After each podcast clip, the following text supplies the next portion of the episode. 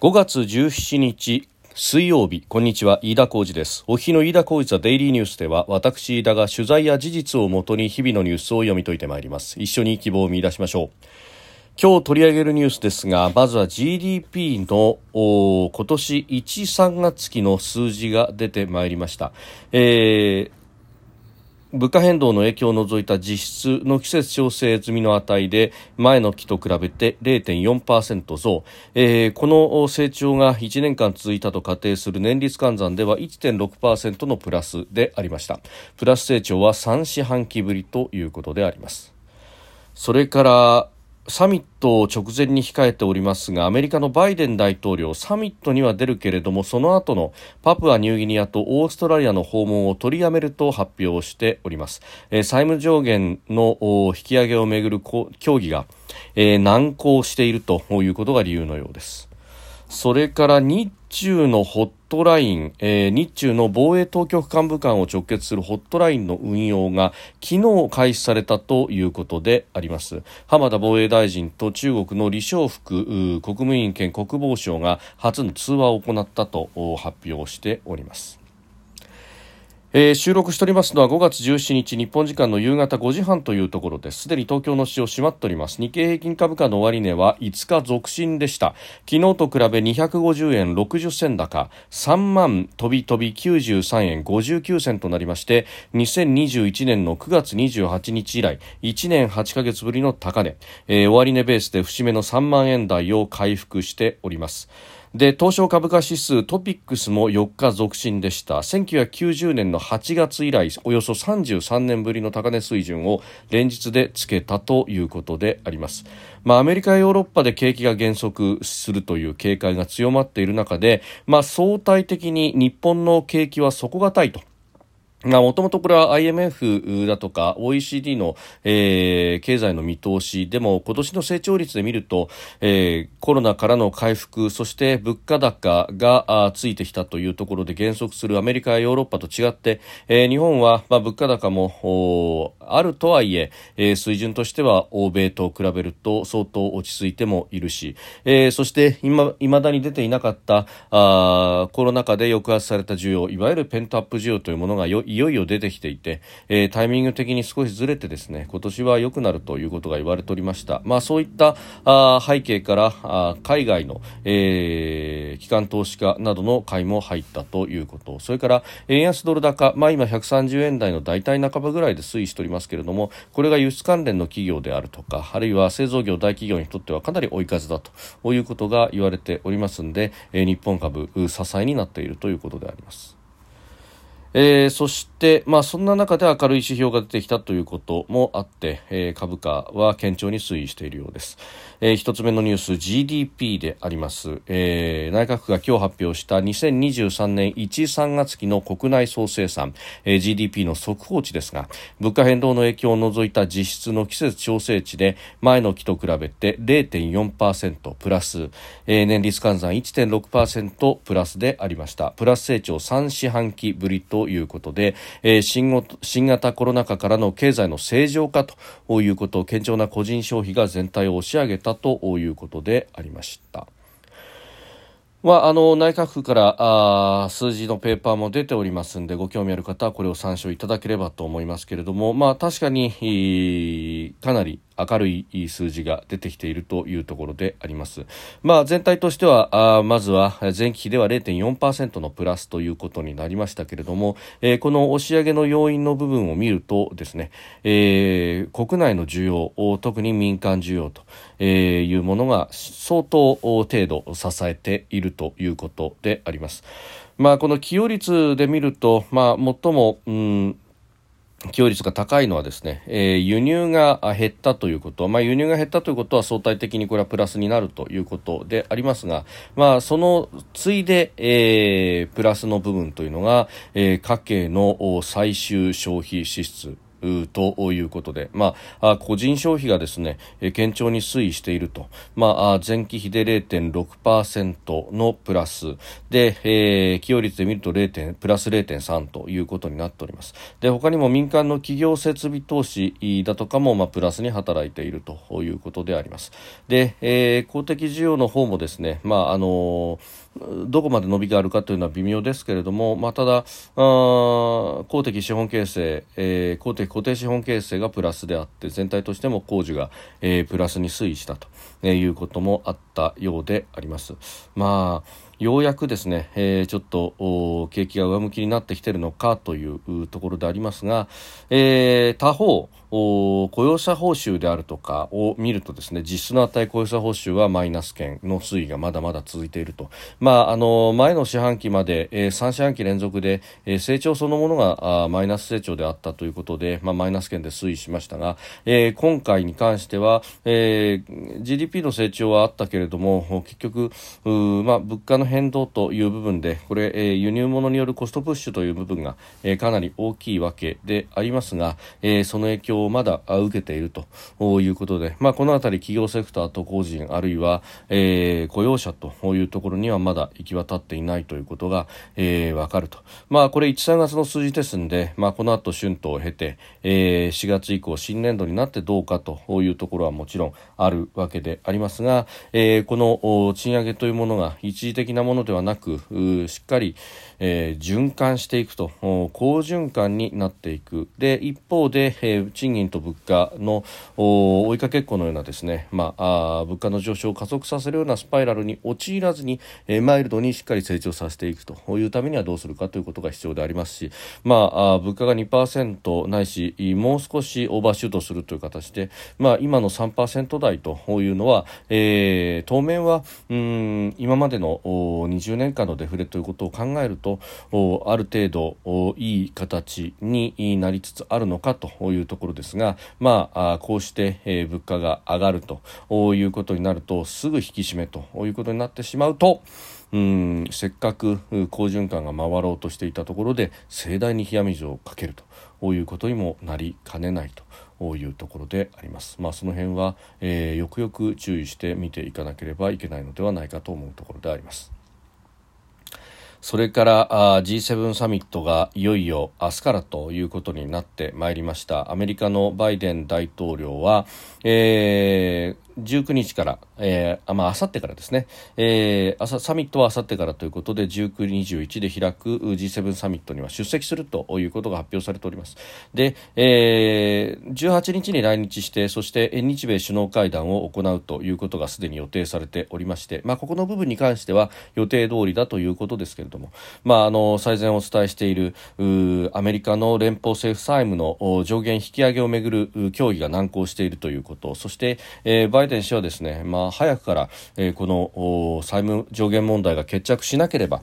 うん外交に影響を与えるんだということで、まあ、ある意味、脅しの材料としてですね、えー、軽々しく使ってきてしまっているということ、えー、それはあ非常に危ういという話をしましたけれども、えー、言わんこっちゃないということであります。えー、現地16日に、えー、バイデン大統領があ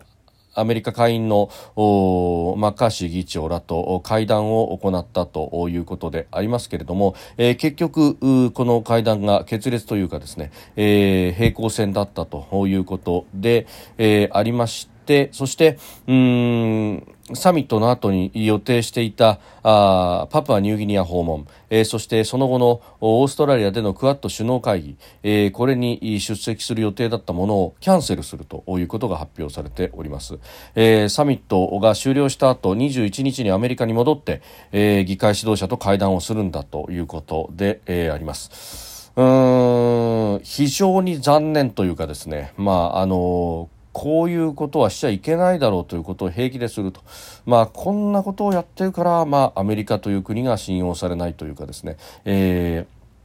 ー、グローバルサウスという国々が、まあ、アメリカの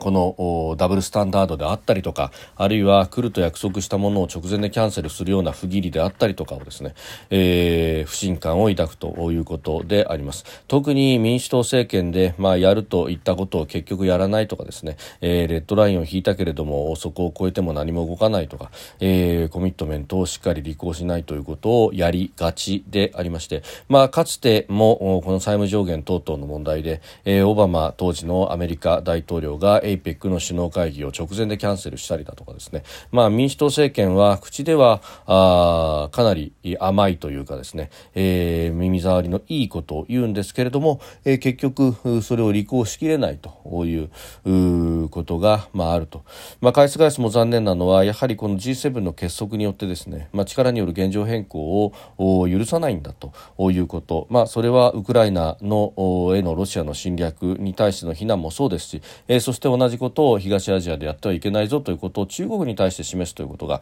まあ、今回のサミットの大きな、えー、テーマの一つであったはずであります。そして、えー、サミットだけではなくてその後のバイデン氏のこのパプアニューギニア訪問であったりとかその後のクアッド首脳会議というところはまさにですねこの対中国というところの結束を見せる、えー、一連の日程だったわけでありますしそしてクアッドが重要なのはですね、えー、日本アメリカオーストラリアに加えてインドが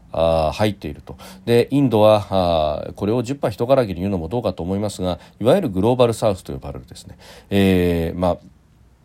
うん中国側の権威主義でもなくそしてアメリカを中心とする西側の、えー、枠組みでもなくというそして、まあ、経済が、えー、これから伸びゆく国々というところの、まあ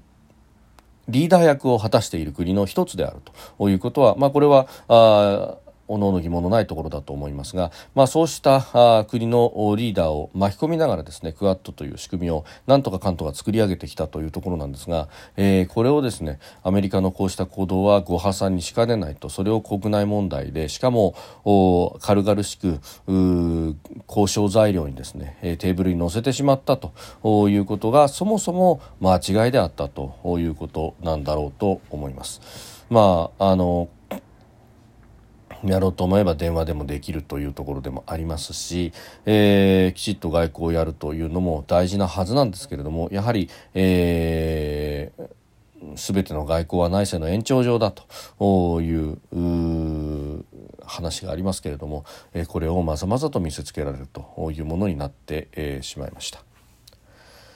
えー、それからですね、まあ、それに関連してですけれども、岸田総理はこのクアッド首脳会議が中止になったことを受けまして、えー、23日から予定していたオーストラリア訪問を取りやめると発表しております。まあ、シドニーで24日に開催予定でありました日えー、クアッドの首脳会が中止になったと、えー、いうことであります。で、えー、今後の開催のあり方についてはあ関係国で調整中であった現時点では決まっていないということであります。まあ、ただ、この幸いというか何というかですね、この4カ国の首脳は、えー、広島の G7 のサミットの場で、えー、来るということになっております。まあ、あの招待国としてオーストラリアあるいはうんインドというところがありますんで、まあ、ひょっとするとこの19から21の日程の中でですね、えー、どこかで日程を作って、えー、そして、えー、クアッドの首脳会議も合わせて開催すると。いう形になるのかもしれないと、まあ、これはそういった形でやるべきだろうというふうにも、えー、思いますので、えー、なんとか調整をしていただきたいと、まあ、前々から日程が入っていて詰まっているという中なんですけれども、まあ、なんとかこれを開催しそして、え、それをきちっと世界に向けて発信するということをただやるだけではなくてというところが重要なんだろうと思います。そして、まあ、その中国との向き合いですけれども日中間の防衛当局幹部間を直結するホットラインの運用というものが昨日始まりました、えー、浜田防衛大臣が中国の李尚福国務委員兼国防相と初めて通話を行ったと、えー、昨日防衛省が発表しております。で、えー、日本側からは東シナ海情勢をめぐる日中間の安全保障上の懸念について伝えたということで、えー、今後定期的な会話などをまああ言われますけれども現時点でその予定はないということであります、えー、昨日の夕方4時半からおよそ20分間行われたということのようであります。まあ懸念があるからこそ率直な意思疎通を図ることが必要というのを考えその趣旨を、えー、浜田防衛大臣が中国側に伝えたということであります。まあこの日中のですね、えー連絡メカニズムについて、えーまあ、相互通報体制の海空連絡メカニズムの運用というものそのものは2018年、えー、に今あ始まってはいたんですけれどもこの、えー、ホットラインを作るということはとても重要だったんですけれどもなかなかそれが、えー今までうまくいかなかったと、まあ、日本側はもう10年以上10年15年以上ですね、えー、やるんだやるんだと。いうことで押してきたわけですけれども、まあ、中国側が、えー、結局、えー、元を左右して、えー、作らせなかったということですけれどもここへ来て、えー、こういうものの重要性というものに中国も気づいたのかむしろこれは、えー、安定化に向けた一歩というよりはですね、えー、こういうものを作っておかなければならない事態になりそうだということが、まあ、中国側の尻に火をつけたというところもありますし、まあ、そしてホットラインを開設したとしてもそれに出るかどうかはまた別問題というのは、まあ、かつて、えー、会談島でアメリカの U2 偵察機と中国の戦闘機が衝突し、えー、墜落をしたという事故に関してもですね、えーまあ、U2 は不時着だったわけですが、えー、この時も中国側はアメリカとの間ではホットラインがありましたんで、えー、ホットラインで連絡を取ろうとした時に、えー、中国側は誰も出なかったということがあったようにですね、まあ、作ったからといってどうのということはないんですけれどもただ、えー、我々としてはですねこうしたものを作って意思疎通をしようとしていると最大限の努力をしましたよということを、まあ、外に対してを見せるというのは非常に重要でありまして、まあ、その意味ではあ作る出ないから意味がないというわけではないというところが一点と、えー、そして、まあ、こういうものができたということはむしろ危機というものを本当に真剣に考えなければならない時期に来ているというところであります。まあ、そのタイミングでですね、えー、例えば中国海軍の情報収集艦が、えー、日本を一周するように航行していて、えー、このホットラインが開設されたのの同じ16日、えー、沖縄本島と宮古島の間の海域を太平洋から東シナ海に向けて中国海軍の情報収集艦1隻が動いていったということ昨日海上統合幕僚監部が発表しております。でこの船というものがですね4月の末に対馬海峡を抜けて日本海に入り、えー、そして津軽海峡を5月5日大型連休中に抜けて太平洋側に出さらに南下をしてですね5月8日の段階では、えー、小笠原諸島を通過をして、えー、西に向かっていったということが確認されておりましたでそれから1週間後の5月16日に、えーこの沖縄本島と宮古島の間を抜けて再び東シナ海に入っていくと、まあ、あ日本の周りをぐるり囲む一周囲むような形で、えー、行動していったということであります。まああの逐一ですねこれを、まあ、海上自衛隊の P3C であるとかさまざ、まなあ手段で、えー、確認をしているということも含めてですね、まああのまあ、見てるぞと、ね、いうことを、まあ、海爆も発表倒爆も発表していると、ね、いうところですけれども、えー、こうしたプレッシャーというのを日常的にやってきているということは慣れてはいけないし逐一見ていかなければいけないということなんだろうと思います。飯田浩司デイリーニュース月曜から金曜までの夕方から夜にかけてポッドキャストで配信しております。番組ニュースに関してご意見感想飯田 TDN アットマーク Gmail.com までお送りください。飯田浩司デイリーニュースまた明日もぜひお聞きください。飯田浩司でした。